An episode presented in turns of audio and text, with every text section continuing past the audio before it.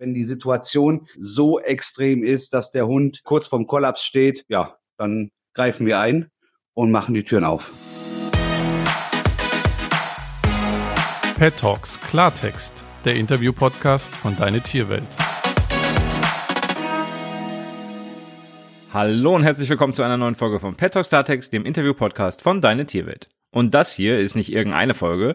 Nee, nach dem kleinen Kaffeekränzchen mit meinen neuen Podcast-Kolleginnen Harriet, Ricarda, Tina und Annika vor zwei Tagen ist das hier jetzt nämlich die erste richtige Folge der zweiten Staffel. Und weil Granatapet, genau wie ihr, noch immer ein Riesenfan dieses Podcasts ist, präsentieren sie auch diese Folge und zwar mit einer Produktempfehlung und einem Gutschein. Das Granatapet Nassfutter Lieblingsmahlzeit für Hunde ist, wie alle Produkte der Marke, ohne Getreide und ohne Zuckerzusatz. Enthalten ist nur, was dem Hund gut tut. Also viel Fleisch, abwechslungsreiches Gemüse, Obst, hochwertige Öle, Grünlippenmuschel und natürlich den Granatapfelkern zum Zellschutz. Das Granatapet Nassfutter für Hunde gibt es übrigens auch für kleine Rassen oder als Monoproteinsorten. Und mit dem Rabattcode Tierwert20 spart ihr bis zum 12.07.2020 satte 20% auf www.granatapet.de. Und jetzt lasst uns doch die zweite Folge der zweiten Staffel auch direkt mit einem Thema starten, das leider jeden Sommer wieder aktuell wird. Denn jedes Jahr lassen Hundehalter aufs Neue ihre Tiere bei zu hohen Temperaturen im Auto zurück. Selbst wenn Frauchen oder Herrchen nur mal eben kurz ein Liter Milch aus dem Supermarkt holen wollen, kann das Auto schnell zur Todesfalle werden. Und ihr erinnert euch sicher, Bereits im vergangenen Jahr habe ich mit Rechtsanwalt Heiko Hecht dazu die rechtliche Seite besprochen. Hören wir doch noch einmal kurz rein. Also auf gar keinen Fall ignorieren und wegschauen, sondern tun und handeln. Schritt eins wäre, in den Supermarkt gehen, über die Lautsprecheranlage, gegebenenfalls den Halter des Tieres oder den Fahrzeugbesitzer ausrufen lassen. Wenn das binnen kurzer Frist halt nicht funktioniert, 112 oder 110 anrufen, denn da kriegt man professionelle Hilfe. Polizei und Feuerwehr kommen auch in solchen Fällen. Wenn jetzt gar keine Hilfe anders möglich ist und das Tier, sage ich mal, schon äh, apathisch im Fahrzeug liegt, ist möglicherweise ein Eingreifen äh, gerechtfertigt. Das heißt, dass man dann auch die Scheibe einschlagen dürfte. Heute spreche ich hingegen mit jemandem, der gerufen wird, wenn eine solche Situation eintritt. Nämlich mit Markus Barke von der Dogman Tierrettung. Hallo Markus. Ja, hallo, grüß dich. Markus, du bist technischer Tierretter. Jetzt stellen wir uns mal kurz folgende Situation vor. Jemand ruft dich auf dem Parkplatz eines Supermarktes, weil da ein Hund in einem Auto ist und das steht in der prallen Sonne. Wie geht ihr dann vor? Ja, im Grunde ist es so, wir gehen vor in dem Sinne, dass wir, ähm, wenn wir rausgerufen werden oder wenn wir die Information kriegen, äh, Hund im Fahrzeug äh, eingesperrt, fragen wir meistens, äh, ob der schon länger da steht, der Wagen, ob der in der Sonne steht, ob der im Schatten steht, ob die äh, Scheiben offen sind oder geschlossen. Und äh, dementsprechend, äh, je nach Info, rücken wir sofort aus. Und äh, verschaffen uns ein Bild von der Lage. Zeitgleich äh, informieren wir auch immer die Polizei dazu, dass sie auch vor Ort kommen. Wenn die Polizei vor Ort ist, ist das eigentlich gar kein Thema, dann geht das relativ schnell.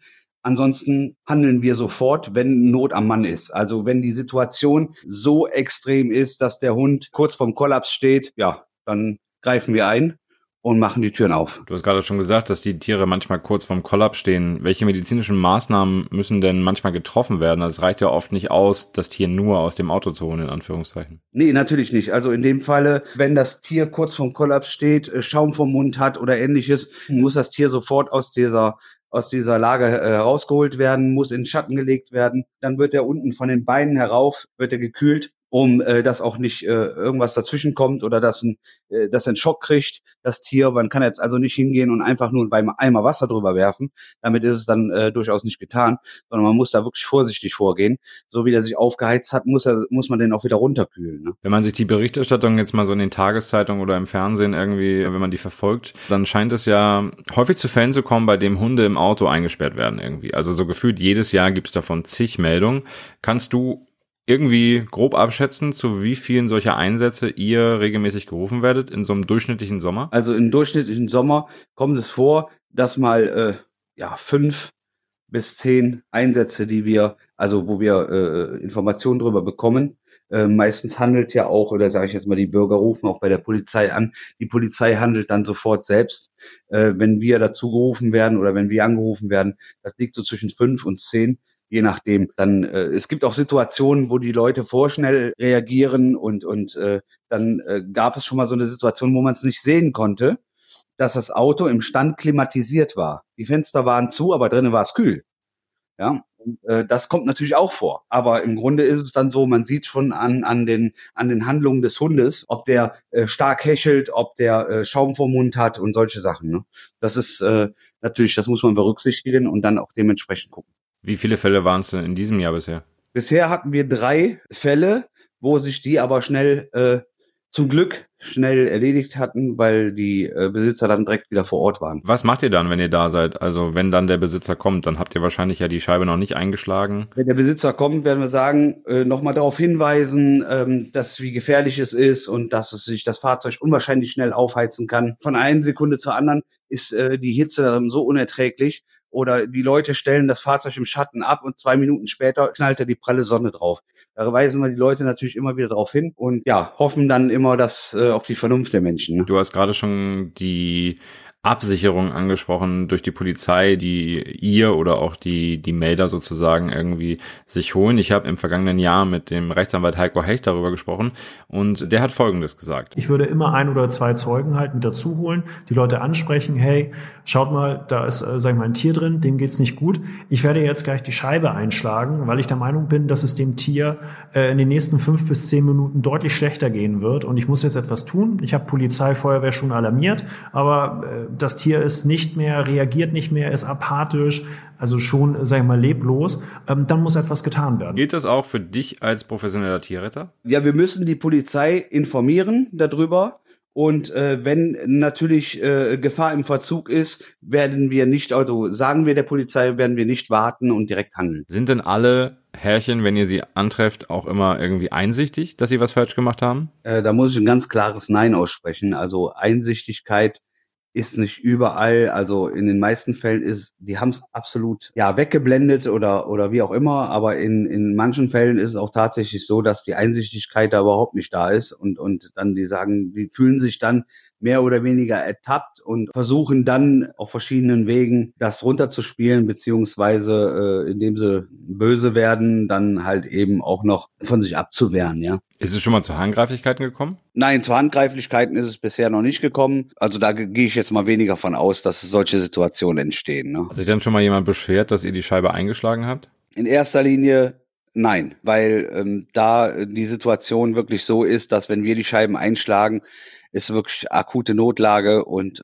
dann äh, sind die also eher geschockt in dem Moment und sehen dann ihr Tier da liegen und dann ist das erstmal außen vor. Okay, lass uns mal von dieser speziellen Situation Hund, Auto, Sommer, Hitze, äh, lass uns doch mal von weggehen und mal generell über die technische Tierrettung reden. Was kann ich denn unter dem Begriff eigentlich verstehen? Ja, unter dem Begriff technische Tierrettung kann man verstehen, wir sind quasi eine Art Feuerwehr für Tiere. Das heißt nur ausschließlich für Tiere. Also theoretisch ist unser Motto retten, bergen, sichern. Wir machen Höhenrettung, wir machen Wasserrettung, Eisrettung, Bodenrettung. Überall, wo ein Normalbürger nicht in der Lage ist, ähm, das Tier aus einer Notsituation oder in einer allgemeinen Notsituation zu befreien oder zu helfen, kommen wir. Und was für Einsätze sind das dann so? Also wenn es jetzt nicht der Hund im Auto ist? Das ist das eingeklemmte Kaninchen im Zaun, das ist äh, die Katze auf dem äh, Dach beziehungsweise auch schon mal auf dem Baum. Das sind verletzte Tiere, angefahrene Tiere, Tiere, die dehydriert sind, äh, äh die im schlechten Allgemeinzustand sind, die irgendwo, ob es Vögel sind, die irgendwo gegengeflogen sind, ob es Enten oder Gänse sind, die sich Angelschnüre um die Füße gebunden haben. Im Endeffekt ist es alles, äh, was in diese Kategorie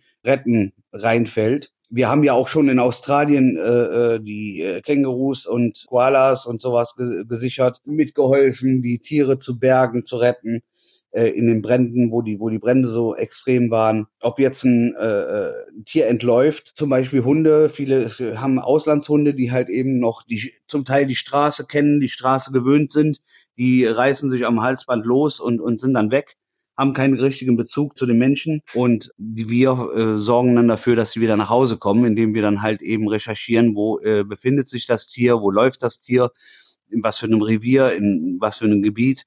Dann werden Kameras aufgestellt, Futterstellen, es werden Fallen gesetzt oder äh, wenn, wenn zum Beispiel aus Privathaushalten äh, Greifvögel entfliegen, äh, können wir die mittels äh, Netzwurfgerät wieder sichern. Wir unterstützen Tierparks, äh, Zoos, äh, wenn Tiere entlaufen sind. Wir haben also auch schon einen Luchs eingefangen, wir haben Affen eingefangen. Im medizinischen Bereich gehen wir nicht rein. Wir äh, machen natürlich Erste Hilfe, fortgeschrittene Erste Hilfe, versorgen zum Beispiel bei Brennen die Tiere mit Sauerstoff und, und stellen unseren Wagen zur Verfügung für Tierärzte und solche Sachen. Ja gut, das ist so eine Mischung zwischen Feuerwehr und THW, kann man sagen. Ne? Technisches Hilfswerk, was in der Human, äh, im Humanbereich äh, das THW und die Feuerwehr ist, das sind wir halt in äh, Sachen Tiere. Und sobald ihr die Tiere gerettet habt, gehen die dann wahrscheinlich zum Tierarzt, wenn es notwendig ist. Die Tiere gehen dann äh, je nach Zustand oder nach, nach Situation äh, entweder zu Tierärzten, zum Besitzer zurück oder in Auffangstation. Das klingt alles ziemlich wichtig. Wie kann ich oder wie äh, die Zuhörer eure Arbeit unterstützen? Unsere Arbeit kann man unterstützen, natürlich wie auch in jedem anderen Verein äh, mit Spenden. Bei uns ist es halt so, äh, dass man sich das nicht so vorstellen kann, dass wir ein normaler Tierschutzverein sind. Wir haben äh, Fahrzeuge am Laufen, wir haben unwahrscheinlich viel Equipment, Ausrüstung und äh, da sind natürlich Spenden sehr willkommen. Wir haben allein die Unterbringung unseres ganzen Materials und so. Wir haben äh,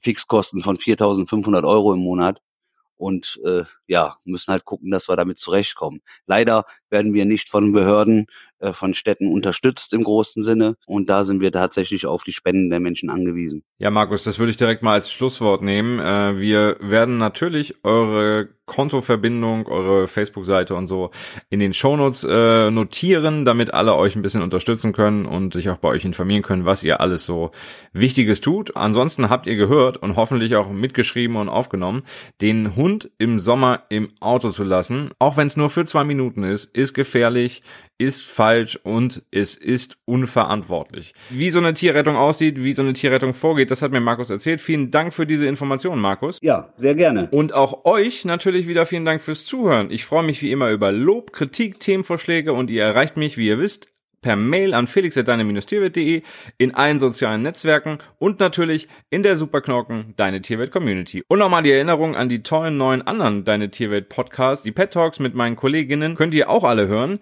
Ihr findet eine große Übersicht auf unserer Website deine-tierwelt.de slash podcast. Ich würde sagen, viel Spaß beim Anhören und Abonnieren meiner Kolleginnen ebenso. Und deswegen in diesem Sinne, tschüss und bis zum